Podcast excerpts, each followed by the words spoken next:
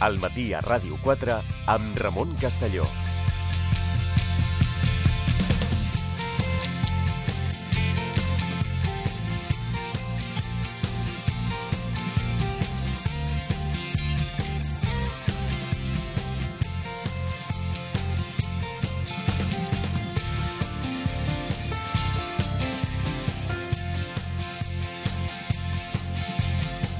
Continuem al matí a Ràdio 4, com us dèiem i us anunciàvem avui, anàlisi amb Rafael de Ribot. Molt bon dia, Rafael. Hola, bon dia, Ramon.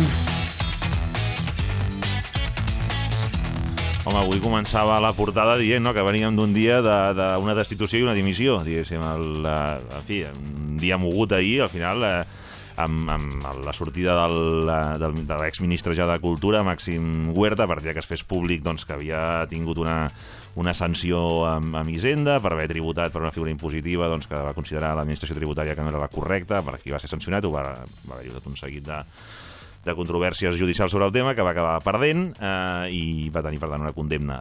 Mm, això, a mesura que avança el dia, es comença Sí. anar complicant, a fer la bola més gran, i hi ha un moment que tothom dona per fet a mitja tarda que sortirà per dimitir, tal com Sí. va passar. Eh, Jo crec que hi ha un punt d'inflexió en aquesta narració de les hores de- d'ahir, que, que és en el moment en què algú recorda el que va dir en el seu moment Pedro Sánchez, i és que la maroteca s'ha convertit en un element absolutament capdalt. És a dir, Màxim Huerta surt d'una informació, recordeu-ho, el confidencial, mm -hmm. el qual es diu, escolti, aquesta persona va haver de pagar una multa Hisenda i ell diu, sí, efectivament, però és un tema de disparitat de criteri. I fins i tot hi ha una part important de gent que ho entén, perquè li va passar una mica el mateix.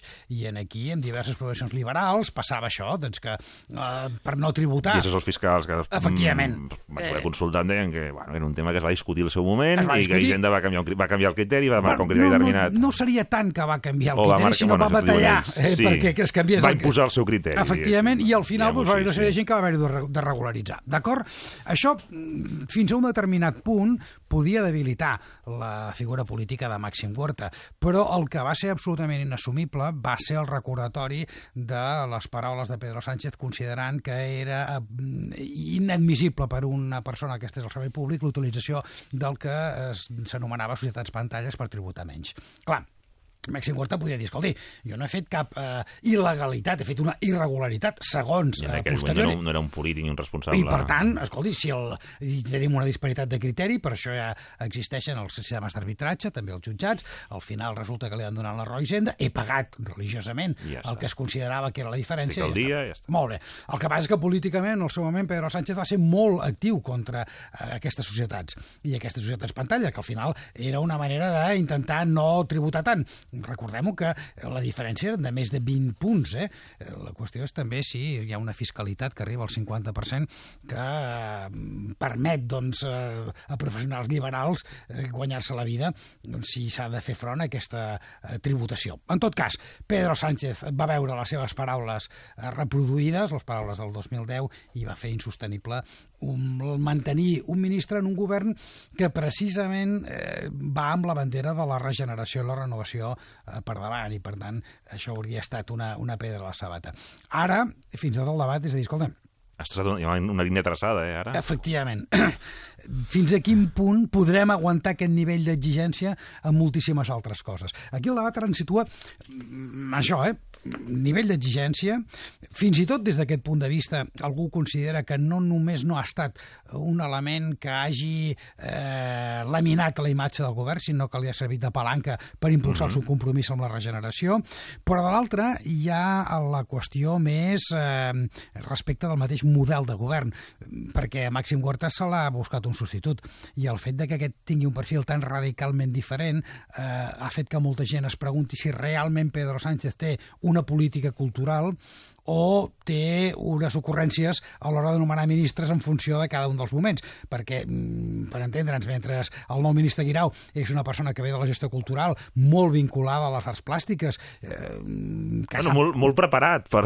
Bueno, no, d'entrada... Per, això- no, això ja ho no, sé que entraríem... Ara entraríem al tema de si els metges han d'estar al Ministeri... No, ja ho sé, però... no, però que té molt clar per entendre'ns quin és el perfil molt, cultural. molt de Correcte. perfil de Ministeri de Cultura. Sí, per entendre'ns, és un gestor un, cultural... Un tècnic, seria un alt tècnic, no? I Per Màxim Huerta podria ser un agitador cultural Clar. des de la seva posició, Val, no? I, per tant, la, la, la qüestió és, Sí, sí, sí, algú sí. que necessita un ministre de Cultura agitador, per això el nomena, ara resulta que no, que el vol el com a gestor. tècnic, sí. Per què? Perquè les seves decisions com a ministre de Cultura l'han fet canviar d'opinió? No sinó realment el que ha passat és que hi ha hagut una necessitat de fer una transició eh, dintre del Ministeri al capdavant d'aquest departament i es busca dues figures tan diferents que ha fet que molta gent comenci a dubtar si realment hi ha una línia estratègica a l'hora de nomenar els ministres o una necessitat conjuntural i del moment. Um, en tot cas, aquesta era la, la decisió, sí que, que diem que marca això, no? que marca un, un criteri, també la pròpia... En fi, també feia, feia la reflexió quan, quan teníem coneixement d'aquesta notícia, d'alguna manera també clar, persones que provinguin del, de l'àmbit privat o que mm, hagin fet gestió empresarial, que no dic que en el món empresarial tothom eh, no faci les coses correctament, o hi hagi, però hi ha més, més situacions de, que poden haver-hi disparitats d'aquestes, Sí. d'una gestió fiscal de l'empresa, d'una gestió laboral, és a dir, eh, mm, que tot això també obre un... En fi, eh, qui entri en política haurà de tenir molt clar absolutament. la càrrega que té darrere. Quins són els elements? Primer, tot allò que ha dit eh, públicament i que ha quedat enregistrat. Eh? Has de revisar tots els teus tuits, totes les Sí. teves publicacions, Però que etc. el nou ministre no tindrà cap problema, que no, Eh, no, no té Twitter. No té Twitter. Bueno, Això que- això qual que- això que s'estalvia, no? Comença eh, a ser una cosa més generalitzada. Fins i tot aquells que tanquen el seu Twitter, no? Intenten esborrar la seva petjada digital, que, que això és un que problema... no, I a més no és tan fàcil. Eh, No és tan senzill, no és tan senzill. Eh, efectivament, tot allò que he dit. Segon, tot allò que he fet. Tercer, tot allò que algun tercer ha actuat respecte a allò que he dit o, o, o el que jo he fet. No? I, efectivament, tal com tu dius, limita moltes vegades els perfils de les persones que entren a política cada vegada més associades a la gestió de l'administració. I això pot acabar convertint fins i tot l'exercici de la política en un món molt endogàmic. Perquè, tal com tu dius, hi ha gent que si el seu objectiu inicial a la vida no és ser ministre, el qual no passa res, hi ha molta gent que no té objectiu de ser ministre i diríem que és saludable, doncs actua amb uns altres codis i amb unes altres prevencions. I, per tant, si et passés per davant aquesta oportunitat, fins ara eh, tu tenies en compte una sèrie de consideracions. A partir d'ara, aquestes també han d'entrar en joc i, per tant, limita molt més l'elecció. I jo crec que això, efectivament, ens hauria de replantejar. El, el autèntic problema del cas Màxim Huerta, no com a ministre nomenat, sinó com a ministre que deixa el càrrec el més breu de la història de la democràcia, és eh, el seu perfil? No. Uh -huh. És el grau d'exigència que hem posat en la lupa eh, a l'hora de perseguir-lo. Uh -huh. I això diríem que cadascú pot tenir la seva opinió, però acaba condicionant, tal com tu dius, el nivell d'elecció al futur. I, per tant, eh, queda molt més condicionat a aquelles persones que potser han aspirat tota la vida a ser ministre, diguem-ho així, i per tant ha actuat amb una prudència que d'una banda els pot fer hàbils per la seva elecció, però de l'altra segur, segur, segur, segur han condicionat la seva acció durant els, els seus anys professionals. Um, aquesta és una de les, de les notícies. Després tornarem un tema del, del govern, però vull anar també a l'àmbit del, del futbol amb la, amb la, amb la decisió, la, la, la destitució de, de, de Lopetegui, que jo també ho vinculo, de fet, eh, són dos temes absolutament diferents i Sí. sí. som conscients, eh? però que també marquen una línia, és a dir, és un nou dirigent que arriba al capdavant de la Federació Espanyola de Futbol, que no li agrada com s'ha gestionat el tema per part de, ni de Lopetegui ni del Real Madrid, de la manera com ell se n'assabenta, mm, i a més a més també, pel que sé, eh, Lopetegui en aquest cas també una controvèrsia amb bona part del, del, dels integrants de l'equip, eh, els qui els hi reitera que han, han d'estar concentrats en la selecció i no, no, es- que no pensin en tema de, de contractacions, de, de, de negociacions, etc. I aquí Clar. tenim el còctel. Eh, A veure, tu ho dius molt bé. Jo crec que eh, el president, el nou president de la Federació Espanyola de Futbol es troba... Més el com que el què, no? Potser. I ell ho diu, és que, és que ell ho diu, diu, escolti, jo mm, faig avui, prenc una decisió difícil, però que marcarà els propers anys. Jo avui podia haver-me eh, passat aquest gripau per no desestabilitzar cosa que estaria per veure, la concentració de la selecció espanyola de futbol de cara a aquest Mundial, perquè, tal com tu dius, hi havia una part de la plantilla que podia dir, escolti, l'entrenador que ens diu a nosaltres que hem d'estar per lo que tenim entre mans és el primer que es passa el dia al telèfon i que va que el truca i diu, mira amb qui deu estar parlant, el director esportiu del Madrid, amb el director tècnic, amb el president, amb qui sigui, i per tant, el nivell de desestabilització l'únic que sabíem és que no ho hagués transcendit. I ara el que hem tingut és efectivament una exposició absoluta d'una crisi. Em... És un tema clar de lideratge. I en aquest cas, Rubiales fa un pas endavant per assumir el lideratge que ha perdut Lopetegui dintre del vestidor eh, posant per davant els interessos personals respecte dels interessos de la federació. Perquè aquí tenim dos, dos, dos elements. Eh? Un, que és eh, la gestió del fitxatge. Mm -hmm. I en aquí els actors són Florentino Pérez eh, i Julen Lopetegui. Uh -huh. I en aquí podem eh, establir si hi havia el dret de Florentino o del Real Madrid de fer una proposta en un determinat per buscar un entrenador. Eh, podem veure si mm, el mateix entrenador podria dir, escolta, m'agrada molt això que m'has dit, però saps què? Deixem-ho i ho acabem de parlar al final de, del, del Mundial o quan el moment que Espanya estigui o sigui campió uh -huh. o sigui eliminada, en parlarem. I tot això ens situa en un àmbit que és el primer, que és el de la relació entre un contractant i un contractat. Mm -hmm. I aquí hi ha tots aquests elements, i realment el, el representant de Jula Lopetegui li va dir, escolta, ens han trucat, vols que ho deixem per més endavant, vols que ho tanquem ara, etc etc i com, com s'ha portat. No? I segon, la gestió de la crisi un cop això es produeix. Un cop tens la notificació, que és el que ha fet Rubiales, és dir, escolti, Lopetegui fora, perquè jo el que he de marcar és un lideratge clar dintre del grup i no puc deixar que això s'interfereixi. Hi ha un tercer element encara, que és les dificilíssimes relacions del Real Madrid amb el seu entorn. No oblidem que aquesta segurament és la situació més extrema que s'ha viscut, però que en altres moments la realitat del vestidor del Madrid ha, ha interferit a la selecció espanyola. En l'època en què Iker Casillas era el capità del Madrid mm -hmm. i estava dins sí. de la selecció com a capitans, sí, sí, sí, sí, va sí. tenir, va haver de, de gestionar una situació de convivència molt difícil que va pactar amb, un, amb uns dels vicecapitans, en concret amb Xavi Hernández, perquè eh, José Mourinho havia intervingut molt directament amb la convivència entre la selecció. I, I és intuïtiu, eh? però sempre he pensat que això li ha passat una factura personal a, a, a Casillas al Madrid Vaja, tremenda. On és Casillas? Bueno, avui a Moscou que, que portarà, ah, sí. em sembla, una copa i entrarà, però ell està fora segurament per això.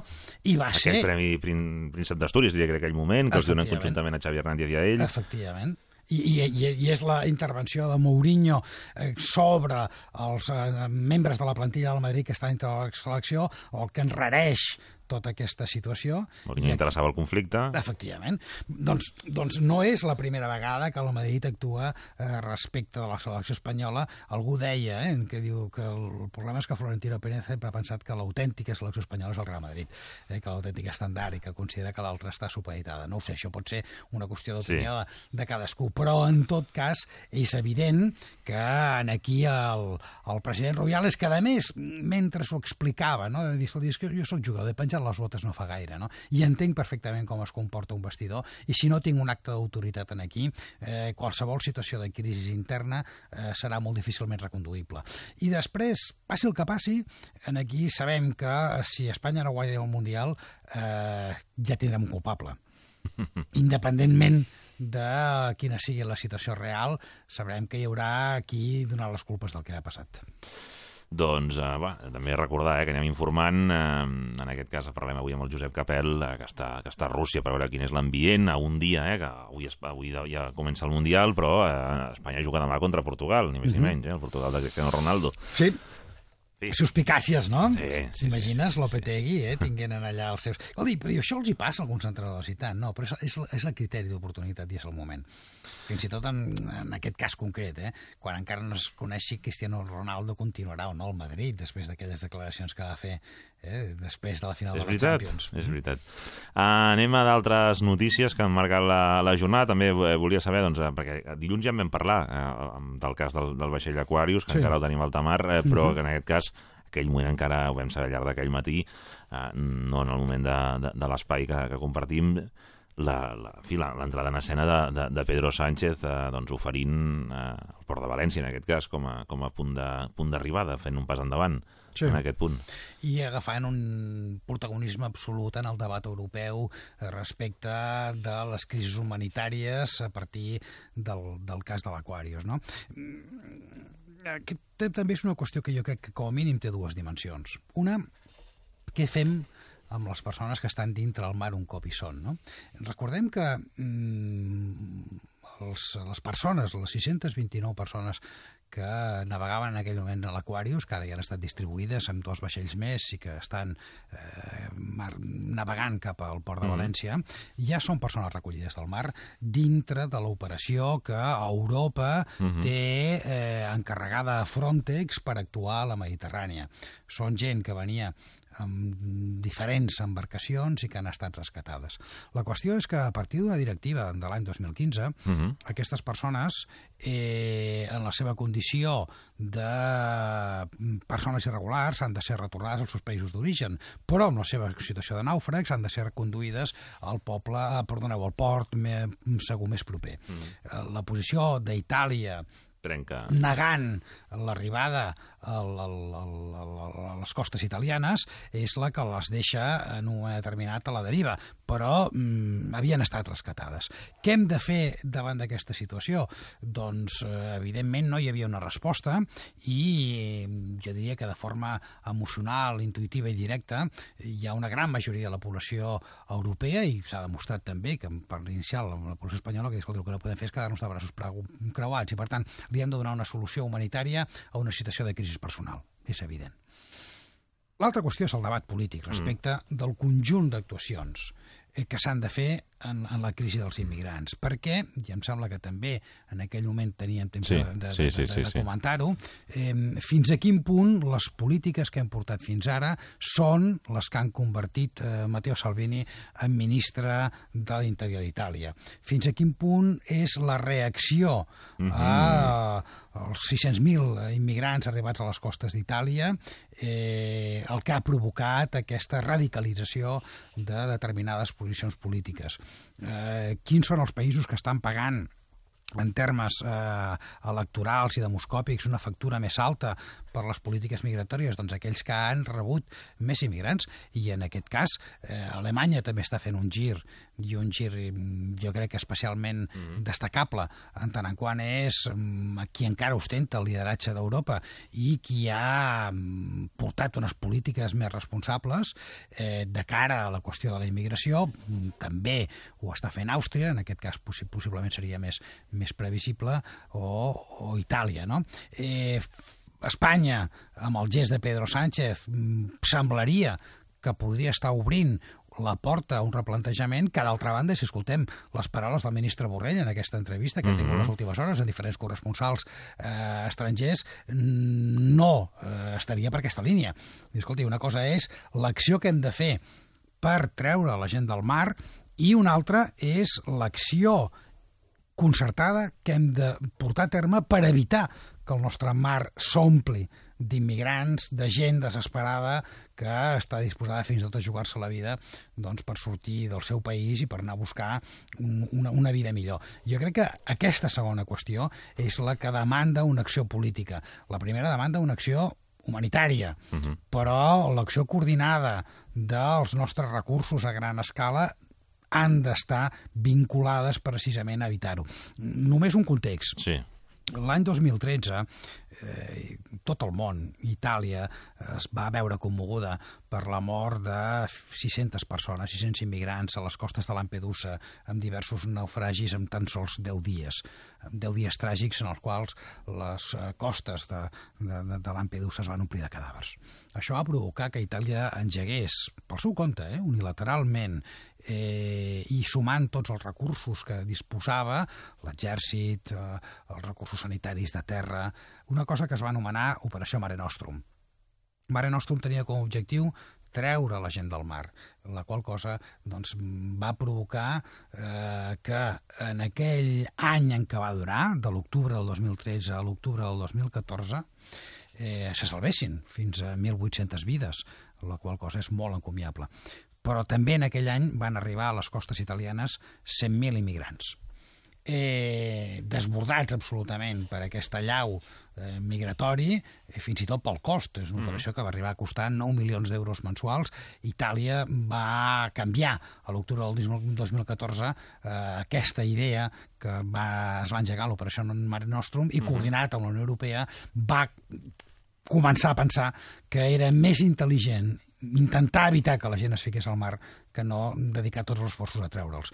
Mm, Jo crec que aquest és el debat que encara avui hauria d'estar a Europa, dic que hauria d'estar perquè ell va ser protagonista al Parlament Europeu, eh, però mm, a la cambra tan sols hi havia una setantena de diputats dels més de 300 que tenen, dels, perdoneu, dels més de 600 que tenen, haurien d'haver estat. Interessant aquesta darrera xifra. Uh, Déu-n'hi-do. Uh, ja per, uh, per acabar, estem ja en el tram final, uh, volia preguntar-te pel tema també del, del, en fi, les declaracions ahir de, de Miquel Iceta a 8TV, uh, Sí. tema en relació doncs, als, als polítics empresonats, polítics independentistes empresonats, com no hem sentit tot aquest... Um, aquesta, aquesta acotació de eh, veuríem amb bons ulls. Eh? Sí, Ah, esclar, que- dir, dir d'una altra manera seria tant com acceptar que hi ha la possibilitat de que, eh, per exemple, el poder executiu Mhm. pogués ingerir sobre l'acció del poder judicial. Per tant, jo crec que és una posició política. El, el que és important, jo crec, d'aquesta posició és que no és diferent de la que ha manifestat el PSC des de sempre, però la manera de dir-ho sí que canvia. És a dir, si tu eh, consideres que és excessiva eh, la presó provisional, estàs dient el mateix que si dius que se'n veuries bé que estiguessin en llibertat, no? Mhm. Però si dius que veig bé que estiguin en llibertat, estàs assumint el concepte de llibertat, que és l'estandard d'aquells que, des de l'independentisme, han demanat l'alliberament dels presos. I això sembla que sigui un pas Sí. més en una posició que continua sent la mateixa. Però això forma part també d'un relat i d'un discurs que lliga perfectament amb el que ha dit la ministra Batet, Sí. eh, parlant de fins i tot de l'acostament d'aquests polítics presos. Efectivament, i una part integrada pel propi Borrell que, recordem-ho, eh, amb paraules dels altres membres de l'executiu de Pedro Sánchez, hauria de ser i serà el far que guiï les nostres actuacions respecte de Catalunya. Doncs el propi Josep Borrell ha parlat ja de l'acostament i segurament eh, en aquesta mateixa línia coordinada doncs veurem com aquesta idea de que aquests presos estiguin a llibertat fins que eh, la, cost- la, la, s- s'obri el judici oral o hi hagi sentència eh, i es comença a parlar de que un cop eh, s'hagi tancat la instrucció de la causa podria ser un bon moment. I en aquí possiblement doncs també veurem que es convida, com semblava o s'intuïa eh, en les paraules d'ahir de Miquel Iceta,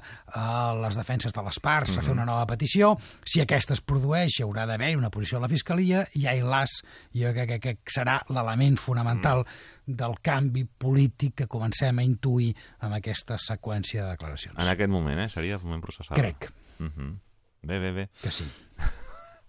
En tot cas, això que dèiem, eh, aquests primers posicionaments i com, eh, en fi, mm, han, han, anat, han anat en aquest cas aprofundint en aquest tipus de declaracions, per tant, no és allò que un ministre en un moment determinat diu una cosa que potser no està prevista, sinó anem, anem a, aprofundint en aquesta, en aquesta tesi. Sí, no hem vist mm, grans contradiccions, sinó que hem vist com s'anava avançant amb una mateixa idea. Jo crec que això és el que ens permet ara mateix, mm, en fi, amb la informació que tenim, veure que estem més davant d'una estratègia que davant d'uns posicionaments particulars o personals. No?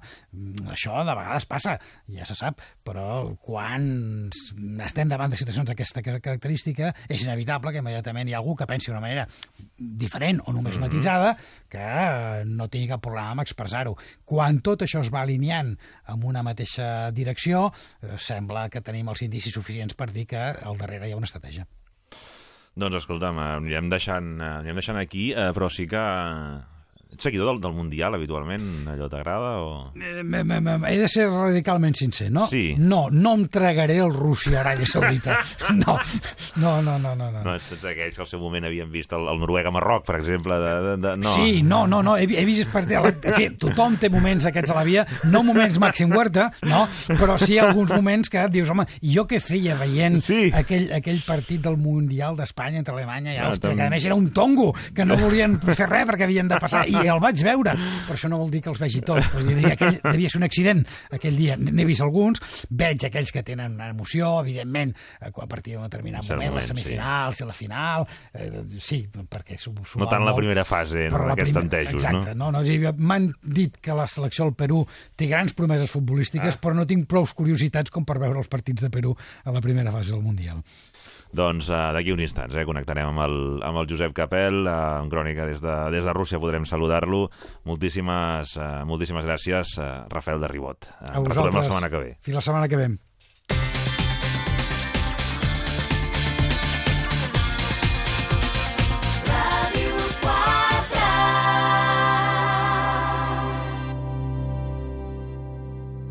Pots anar a molts llocs. De viatge, a fer un cafè, al teatre o al cinema, a casa d'un amic o d'un familiar. També pots anar a museus, al gimnàs, a la biblioteca, pots anar de compres... A partir de les 4, però, nosaltres et proposem anar a tots aquests llocs a la vegada. Us apunteu? De dilluns a divendres de 4 a 7, anem de tarda amb Goyo Prados, a Ràdio 4. Carlos Pajuelo, Me dais un micrófono, no espero que no os arrepintáis. Paula Calvo, I disposats a, a parlar de gossos, gats i... Montse Folk, Ens hem de cuidar, ja tenim tots temporades. Núria Guitar, Jordi Caupena, Jordi, hola. Hola, Núria, què tal? No, no, va, va, que, ve la tornada. Estribillo, vamos!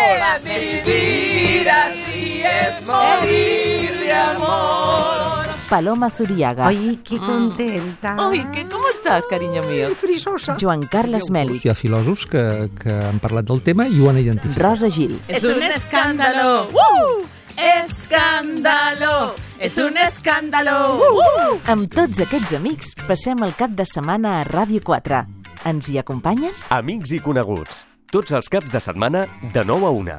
A Ràdio 4.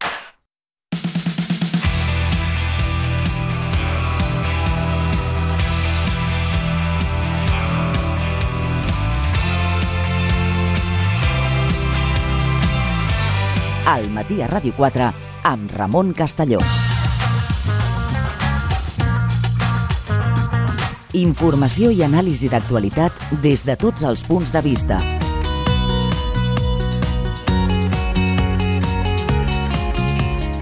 Entreteniment i propostes a l'abast de tothom.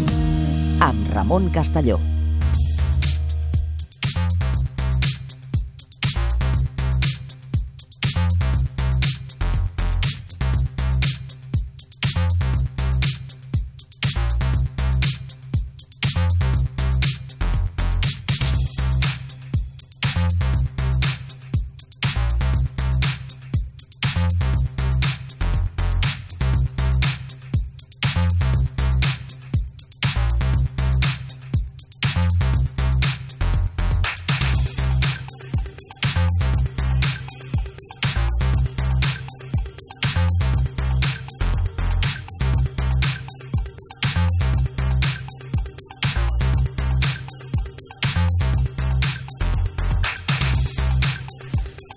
Continuem al matí a Ràdio 4, eh, pendents a aquesta hora també, doncs, de, com dèiem, eh, establir la comunicació amb, amb Rússia, perquè doncs, ahir era, home, evidentment estem en prèvia de- de- d'inici de, de Mundial, avui mateix, per tant és interessant saber doncs, el que ens depara aquest Mundial i d'altra banda tot el que és a viure aquest fet sorprenent eh, de la destitució de, de, de Julen Lopetegui i de confirmació de Fernando Hierro um, al capdavant de la selecció espanyola amb un nou president de la federació que ha pres una decisió molt contundent i que marca d'alguna manera doncs, l'inici del, seu, del seu mandat. Ja podem parlar amb eh, l'enviat d'aquesta casa a Rússia, de, de Ràdio Nacional, eh, també doncs, a Ràdio 4 podem escoltar-lo. Josep Capel, què tal? Molt bon dia.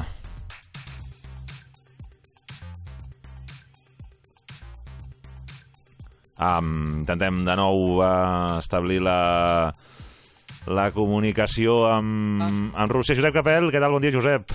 Hola, hola, què tal? Ara sí, bon dia, Josep, com Ara estem? sí, bon dia. Bé, Escolta'm, a punt d'inici, eh? Tot l'espectacle, sí, ja. a puntet. I ja es fa d'agrair, eh, que comenci a rodar, a rodar una miqueta la pilota, perquè... Podem parlar de futbol, no? Sí, sí, sí. Mira, porto des del 2010 fent els grans campionats i, i de veritat, eh, dies tan moguts com els que hem tingut eh, en aquestes 48 hores prèvies al començament d'aquest Mundial, jo crec que no, que no havia viscut. Eh, De fet, ho comentaves ara fa un moment, és inèdit el que ha succeït. Mai a la història dels, dels Mundials s'havia passat que havien destituït a un, a un entrenador, re, a 48 hores de, de l'inici del, del Mundial i pràcticament a tres dies del primer partit de la selecció, eh, ni més ni menys que contra l'actual campiona d'Europa, que és Portugal. És a dir, que per això dic que és, que és absolutament inèdit tot el que ha succeït en les darreres, en les darreres hores. Um, D'alguna manera sí que, que marca no? també una línia d'actuació per part del nou president de la federació. Sí, ahir hi havia molts dubtes, eh? i de fet durant tot el matí, abans de fer-se oficial aquesta destitució, eh, doncs hi havia moltes informacions que semblava que finalment seria tot el contrari. No? Yeah. Eh, de fet, hi va haver alguns jugadors, segons s'ha pogut filtrar, especialment, per exemple, el capità Sergio Ramos, que eren més partidaris de, de la continuïtat de, Lope, de Julio Lopetegui durant, durant el Mundial i un cop finalitzat el Mundial, mm -hmm. doncs començarà eh, la seva etapa en el, en el Real Madrid. No? Eh, però sembla ser que al, que al final eh, eh, diguéssim que la gran part eh, dels components de la, de la selecció mm -hmm. no acabaven de veure clar aquesta opció de la continuïtat de Lopetegui i sobretot i especialment el nou president, com tu deies, Luis Rubiales, que no era partidari després del que ell ha considerat com una traïció per part de, de Julen Lopetegui doncs de, la, de, la continuïtat, de la continuïtat del seleccionador. Per tant, tot eh, hi va haver converses durant tot el, tot el matí i el que semblava a certa hora que seria una cosa, finalment va ser una altra.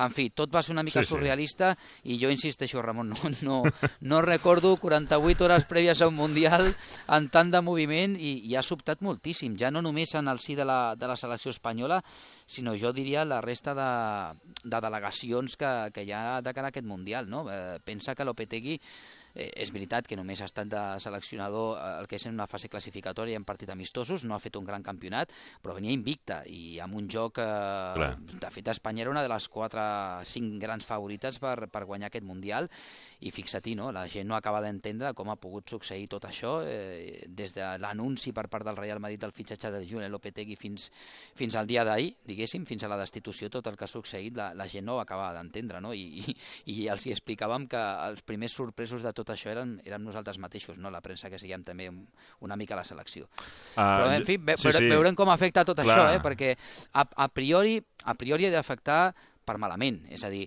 ja, no ens enganyem, és un canvi d'entrenador eh, amb Fernando Hierro, amb poca experiència a les banquetes, però sí que és veritat que amb, amb un home que els coneix sobradament, estava fins ara com a director tècnic de, de la federació, eh, ha estat juntament amb, amb, amb molts d'aquests jugadors en els grans campionats des de la direcció tècnica de la selecció espanyola, eh, té un any d'experiència a les banquetes a, a l'Oviedo, i és més un home de pas, diguéssim, per, uh -huh. per agafar les regnes d'aquesta selecció durant aquest gran campionat, però qui sap, hem vist eh, coses raríssimes, no? Recordava a principi dels 90 una Eurocopa on entra finalment Dinamarca de rebot quan uh -huh. els mhm. jugadors estaven a la platja, arribar a aquella Eurocopa i acabar guanyant-la. Sí, és a dir, mai se sap com pot afectar. Ahir mateix el propi Xavi Hernández, en un acte que vam anar aquí a les afores de Moscou, ens explicava que, que amb l'experiència que tenen aquests jugadors, i ell coneix a molts d'ells, segurament això no acabarà afectant, però home, és un canvi d'entrenador, amb nova filosofia, noves tàctiques, i això a dos dies vistes de començar un Mundial, doncs és, és força complicat. Jo crec que si Espanya és capaç de passar passar aquesta primera fase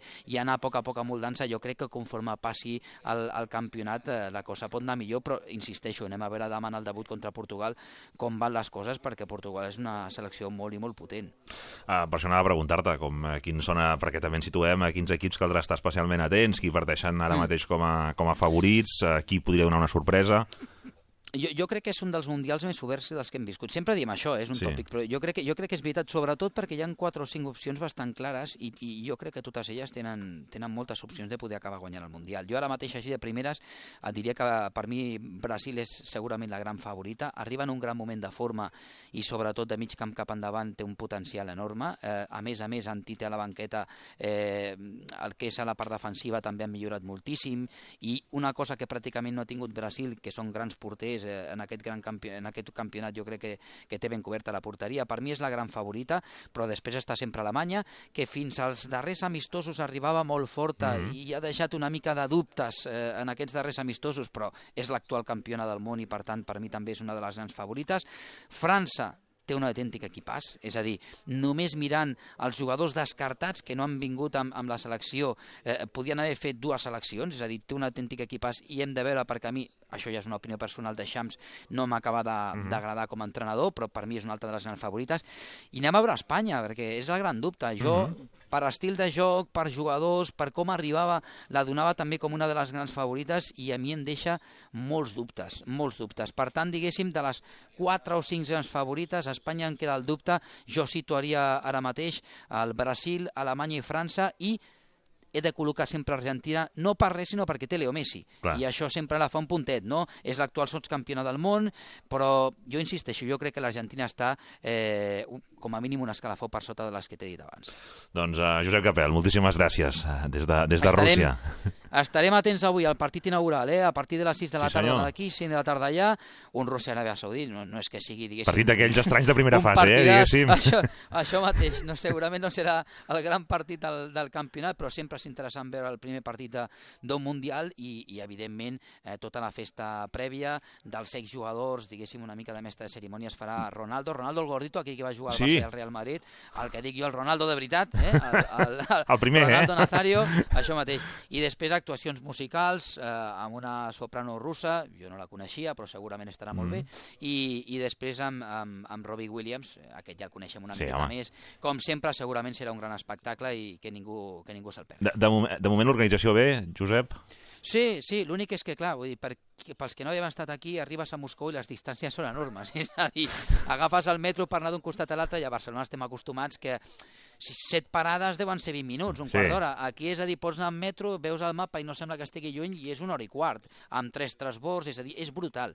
Eh, clar, són, no sé si són 14 o 16 milions de, de persones a Moscou, és enorme i, evidentment, per desplaçar-te per qualsevol lloc, doncs, eh, trigues molt de temps. Fora d'això, per la resta molt bé. I després una altra història, que això és veritat que a Moscou poca gent, molt poca gent parla anglès. Ja. En això, per exemple, s'assembla una miqueta més a Espanya, però sí que és veritat que tampoc fan gaire l'esforç, és a dir, que costa més de poder entendre, És però la- la mímica, generals, eh? Sí. a, això mateix, el que és, ah, clar, tot està en cirílic, vull dir que és més complicat, però sí que és veritat que, que a línies generals, de moment, el que hem pogut veure aquests tres dies que portem a, a Rússia, a Moscou concretament, la cosa, diguéssim, l'organització està, està prou ben, ben feta. És dir, que Doncs- esperem que no passi res i tot, i tot vagi bé. Doncs a gaudir del futbol. Moltíssimes gràcies, Capel. Gràcies, Josep Perfecte, Capel. fins ara, adeu.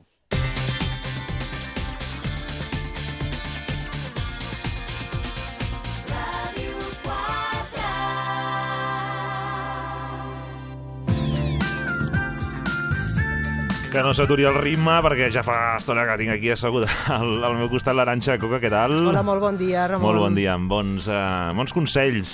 Avui nhi el que m'han dit. Uh, intentaré, intentaré, a més a Dos, més... dos ítems, no? Dos ítems molt clars i molt, molt consensuats. Ah, molt, no, hi ha, no hi ha debat. No hi ha massa debat, no, sobre, a, a, per part de, de, de diversos especialistes i professionals entorn a les relacions de parella. I, a més a més, que s'han agafat no només recerques recents, sinó el que se'n diu un estudi eh, de metaanàlisi, és a dir, Mhm. s'agafen investigacions de dècades anteriors, Sí. investigacions sobre relacions de parella, i es veu si hi han factors comuns entre els resultats d'aquelles investigacions i resultats d'investigacions recents entorn a la satisfacció, a la felicitat en la vida de les parelles. I, ostres, si agafem el que ja deien fa unes Mhm. dècades i el que diuen els resultats avui dia, ho sintetitzem, en traiem dos ítems, do, dues claus per entendre o per conèixer per què hi ha parelles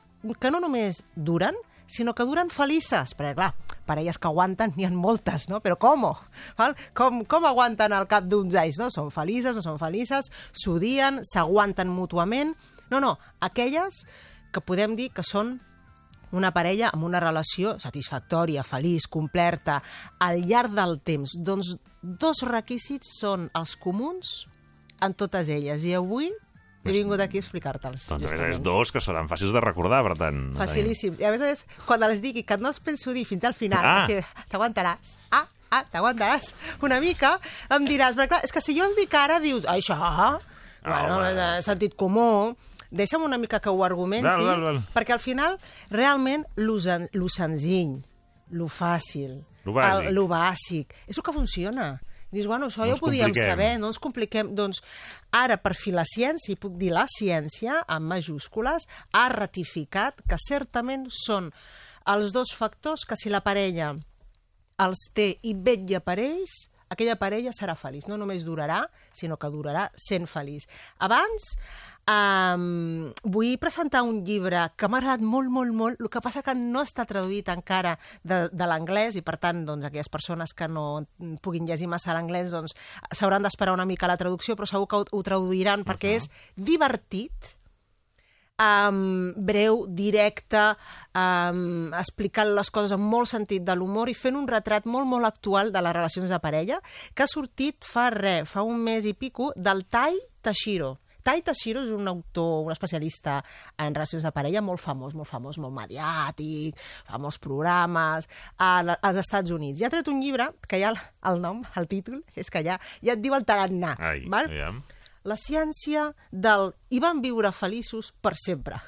Eh, Quina és la ciència del i van viure feliços per sempre? I aquí és on ell acaba concloent Aquestes dos. aquestes dues premisses. Què hi ha darrere de... I van viure feliços, no junts. Feliços. feliços. No aguantant-se. Per ser, no aguantant-se. Feliços. O suportant-se, doncs, no? Uh, fa el que faré jo, o millor dit, jo faré igual que ha fet ell. No ho diu fins al final. Llavors et té tot el llibre i dius, bueno, va, però Però és el és, secret? és? L- Els ingredients, sisplau, i els, i els comenta al final, no? Doncs um, ell parteix d'una pregunta molt interessant, i és, totes les parelles que són infelices, ho són a la seva manera? O podríem dir que totes les parelles infelices comparteixen algo tòxic en comú? Dius, mira, Val. totes les que són infelices ho són, bueno, per diversos Ja. motius, però tenen en comú això. Doncs arriba a la conclusió no de lo que tenen en comú les infelices, el que tenen en comú les que són felices. I és justament el que avui et portaré. Parteix d'una investigació molt interessant que vull, vull fer esment. Um, com et deia, fa aquest recull d'investigacions des dels anys 1990 i se n'adona de que hi han dues, dues coses, no són els, els ingredients, eh? dos factors, que aquests sí que els comentaré, que caracteritzen molt el que anomena parelles desastre, T'hi dir una parella desastre. Aquesta és un desastre. I No després hi ha hi per on agafar-ho. I no hi ha per on... I, però estan juntes, eh? Són però són un desastre i, bueno, ta- tard o d'hora o s'aguantaran, vés a saber per quines raons, o, o, o és caldo de, de divorci. I aquelles que són mestres. M'agrada molt que utilitzi aquests dos, dos termes, les parelles desastre i les parelles mestres. Diu, aquelles parelles desastres tenen alteracions fisiològiques. Dius, ostres, diu, sí, encara que estiguin tranquil·les i encara que no estiguin discutint, ja només el fet d'estar un al costat de l'altre, si els hi poséssim uns electrodos o els, hi, o els féssim un, un electro, cardiograma, sí. sortiria amb Una un ritme, amb una alteració. Què vol dir? Que, es, que eh, ja estan tenses, només estan l'un al costat de l'altre, i no estan discutint. Però què vol dir? Ja tenen una actitud d'alerta. No, no estan relaxades. No, de suspicàcia, d'aviam ara què em diràs, Per on aviam què sortirà? come, Què aviam per on sortirà. Llavors, i això, encara que estiguin en modo tran tranquil, en modo relax, ja uh, fisiològicament, si els hi poséssim, eh, o sigui, en aparença no, però si, si els hi féssim en alguns, alguns electrodos, veuríem aquest tipus d'alteració. En canvi, les parelles mestre no tenen la capacitat no només de semblar tranquil·les, sinó de realment estar tranquil·les i haver creat un clima de màxima confiança i relax estant l'un al costat de l'altre. Que fort, que fort que et diguin que ja hi ha una parella, però això ens va molt bé per fixar-nos, Sí, sí, eh? sí, perquè sí. dius, mira, aquests dos, mm, com s'asseuen? No? Has quedat amb, amb uns amics, no?, Mhm. a fer un, pícnic o a prendre alguna cosa. Eh, i, i, I a vegades ho pots notar.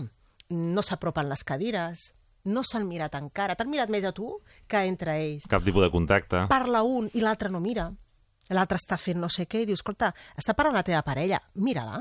Eh, ni que sigui per un gest de galanteria, no? Um, I et notes que físicament No es toquen, eh? no hi ha una... I encara que no hi hagi contacte físic, hi ha una distància. Uh, sent que no estan en un context hostil, imagina't, quan entressin en, en discussions, no? Ja seria, ja seria brutal. En canvi, aquelles parelles mestre, no, eh? demostren doncs, una, unes característiques Veritat, eh? eh? físiques, fisiològiques, de comunicació no verbal des de la tranquil·litat, creant un clima de confiança i, i intimitat molt gran entre ells dos, amb la qual no se senten en perill l'un a l'altre. Un no és una amenaça per l'altre. I l'altre factor que s'hi va fixar és el factor de l'oferta. M'ha agradat molt això de l'oferta, ja t'ho explicaré, perquè és xulíssim i a més a més que ho explica d'una manera tan senzilla que, bé, és, és per, ga, per gaudir-ho realment. Una oferta és una oportunitat que un li llença a l'altre perquè l'altre li faci un comentari. Per exemple, jo sé, Ramon, que aquest eh, dimarts vas estar per Tarragona. Sí, sí, sí. Tu em podries dir, saps, Arança, que el dimarts van fer un programa especial des de Tarragona? Sí. No m'ho has preguntat, doncs, evidentment, no m'has demanat res, m'has fet un comentari que eh, jo puc recollir. Això és una oferta. Tu m'has ofertat, Mhm. m'has convidat a que jo faci bueno, Algun alguna, apunt. algun apunt Sí. al respecte. Ve de gust, tampoc. Val? Home, se suposa que haurien, ni que sigui per educació, venir de gust, perquè clar, que em diguis això i jo, ah, pues muy buenas, está lloviendo, Sí. la veritat, és, és d'una falta d'educació i de tacte brutal. Sí. Doncs això és una oferta. Val. Llavors va veure que hi havia uh, diferents tipus de resposta. Sí. Jo, et jo podria ser passiva Sí. destructiva. Passiva destructiva. Passiva Ui, destructiva. sembla contradictori, això. Uh, és a dir, Ah, no, no, clar. destrueixo la teva oferta, Sí? Fent què? però passivament. Ah. Per tant, ignorant-la. Digue'm que vas estar el dimarts a Tarragona, Doncs, va. eh, escolta, mira, el dimarts vam estar fent un programa especial molt xulo a Tarragona. Mira, la sortida d'aquí és agafar el cotxe, que m'esperen a no sé on, i perquè comencen les rebaixes. Jo et responc ignorant totalment el teu comentari, però fent un altre. És a dir, no, no dono la, res, la callada per resposta, no, responc a alguna cosa. Que no té res a veure. Que, però que no té res a veure Que m'interessa zero. i que, i, i que m'interessa zero, és més, que jo vagi després a agafar el cotxe, a no sé Sí. on, és molt més important. Sí. Què m'estàs explicant? Això és, acabo de destruir la teva oferta, no l'he mimat, no l'he recollit, no t'he dit, ah, doncs me n'alegro Mhm. molt, no sé, una cosa tan senzilla, d'una manera passiva, perquè tampoc t'he enviat a la porra. No, no. Però sí que t'he enviat a la porra, però d'una manera molt... mm, molt, Sí, sí, sí. molt delicada, molt, Sí, molt, sí, sí. Uh, i molt indirecta, per això és passiu, no? Ara seré passiva, passiva constructiva. És a dir, faré un comentari constructiu, però mm, excessivament suau, per això és passiu. Per Vam, exemple, Sí. Escolta, ah, vam, el dimarts... dimarts... vam estar estupendos, vam fer un programa a Tarragona. Ahà, Home, què vol dir, ajá? Doncs ahà. Sí, sí, prefereixo del T'he cotxe, eh, Aranxa? t'he escoltat, prefereixo del cotxe, no? Perquè sempre ja queda el dubte si no... No, a si hi ha un tema d'audició, diguéssim, però... a l'ahà és... Ahà. mm, T'he escoltat, Mhm, és que és el l'altre mm, t'he eh? escoltat. Mm, Vale, mm, molt sí, bé. això a vegades en ràdio passa, eh? Que fem... Eh, O, per exemple, ah, molt bé. Ah, molt bé. Ah, carai, ah, molt, ah, ah, carai. bé, bé. Ah, bé, bé. Escolta, digue'm alguna més. Bueno, ja t'he contestat. Què vols que et digui? Que, que, que et digui, que bé, que m'alegro. Val? És a dir, jo estic Vols que fent... faci una festa? De...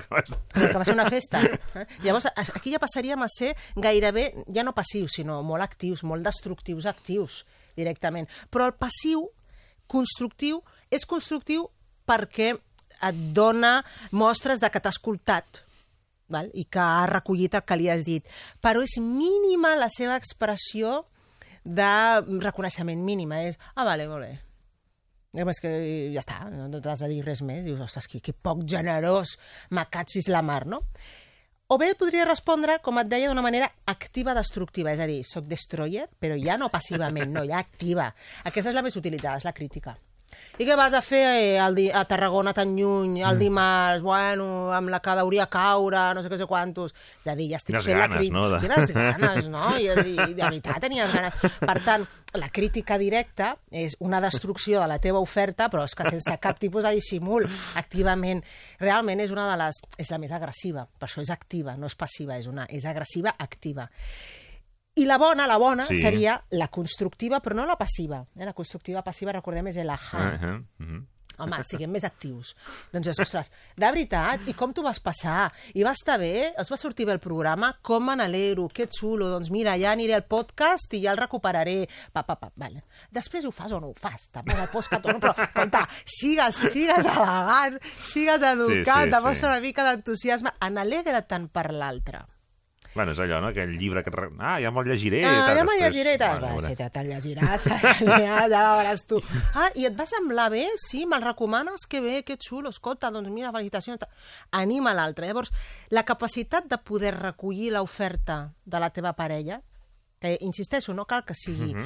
eh, que l'altre t'hagi demanat explícitament l'opinió. No, no, només per haver-te llançat un missatge informatiu, doncs tu podràs donar una resposta juntament amb l'alteració fisiològica marquen les característiques d'aquelles parelles desastre i d'aquelles parelles mestre. Clar, uh, fent l'anàlisi de bé, llavors, aquelles que ho fan bé, fixa't, les parelles desastre, allò per posar-te un exemple, eh?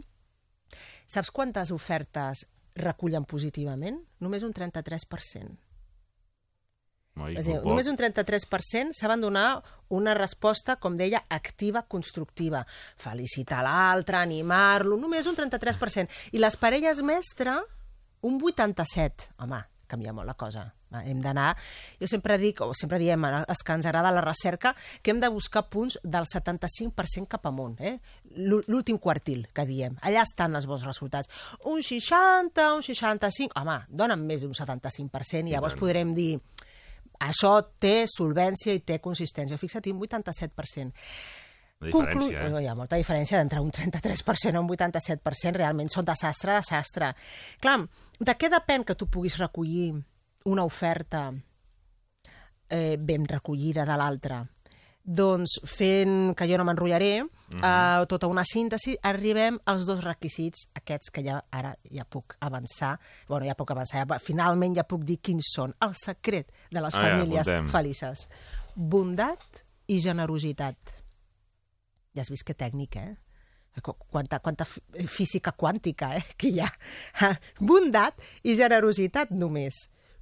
Clar, què marca la diferència entre poder-te respondre amb unes felicitacions i poder dir un ahà? Doncs um, demostrar uh, la satisfacció, Generositat i l'alegria, bondat. uh, mostrar a l'altre que el valores com un acte de bondat i generositat, mm, el, el, el fet de compartir l'alegria de l'altre, encara que no sigui teva. Bueno, Tu vas anar a Tarragona, jo m'ho vaig perdre, saps què? Mira, podria dir, ah, doncs mira, que, que me n'alegro per tu, jo vaig tenir un dimarts horrorós. Home, Sí. mm, no, n'alegra Ja. tant de veritat per l'altre. Llavors és un acte de generositat. És a dir, al final és, i per què li hauria de regalar a l'altre la meva alegria per ell? bueno, se suposa que perquè l'estimes, no? Perquè si, si sos parella, se suposa que l'amor ja seria... Doncs no, no, l'amor no és suficient, que fort, l'amor no és suficient per tenir bondat i mostrar generositat envers l'altre. S'ha de provocar. Ah. És a dir, amor, vale, sí. Xispa, home, també, si volem tenir sexe, xispa, no només amor, val? Sí, sí, perquè si no xispa, només xispa, xispa. xispa ja m'entens, química. Um, I esforç per mostrar generositat i per mostrar bondat, per fer l'esforç de dir, bé, mira, a mi lo de Tarragona, saps què? M'importa quatre pitos. Què es fa a Tarragona i què tal, tal. Però tu tu m'ho estàs Lleida, dient... és igual. Però tu m'ho estàs dient Sí. i perquè és aquella persona que m'importa i m'importa la seva felicitat, li diré me n'alegro molt per tu, que bé, tu vas passar bé, sí, doncs això és el que compta. I tant. I jo, el que pensi sobre Tarragona i tal, mm, no cal, perquè destruiré l'alegria de l'altre. Això és un esforç. I és un acte és un regal, és un acte de bondat i és un acte de generositat, que no ve per defecte pel fet d'estimar aquella persona. No ve. La bondat i la generositat vindran per defecte, si vols, els primers mesos de la relació. Perquè ja lo damos todo. Eh? Fins, i, fins i tot sexe en blanc. fins i tot diners. Després ja no. Després ja no S'acaba, diners. Això s'acaba. Però al principi et donaré tot. I fins i tot les claus de casa meva. No? Després, bueno, ja no te les dono. M'hauràs de pagar un lloguer. Sí. Sí. Ah, però primer tot és generositat. Però després ja no. Què vol dir? que no ve inherent i per defecte amb l'amor. S'ha de fer l'esforç. De Ha d'haver-hi proactivitat. sí, de ser... Per inèrcia no. bondat- No, per inèrcia no. Jo l'estimo, per tant, com que l'estimo, doncs ja està tot allà. No, no, no. A més a més, hauràs de fer l'esforç de ser bondadós i de ser generós en donar un temps o donar unes respostes adequades a allò que t'està dient la teva parella t'interessi o no t'interessi. I aquests van ser els dos requisits que van marcar la diferència, que han marcat la diferència en les parelles de sastres i les parelles mestres al llarg de les dècades d'investigació que pots dir, bueno, les parelles canvien, les persones canvien, Sí. la manera d'entendre l'amor també canvia, Sí, sí, dècada sí, a sí. dècada. Bueno, això No ha canviat. Aquí ho tens, Doncs, fórmula. escolta, ens quedem amb bondat i generositat i de manera proactiva. Sí, correcte. Coca, moltíssimes gràcies. Gràcies a vosaltres. A menys d'un minut per arribar a les notícies i just després reprenem el matí a Ràdio 4 amb proposta cultural i també recuperarem un dels espais dels 50 amb el, amb el Sergi Mas. Tot això al matí a Ràdio 4 a la propera hora. Fins ara.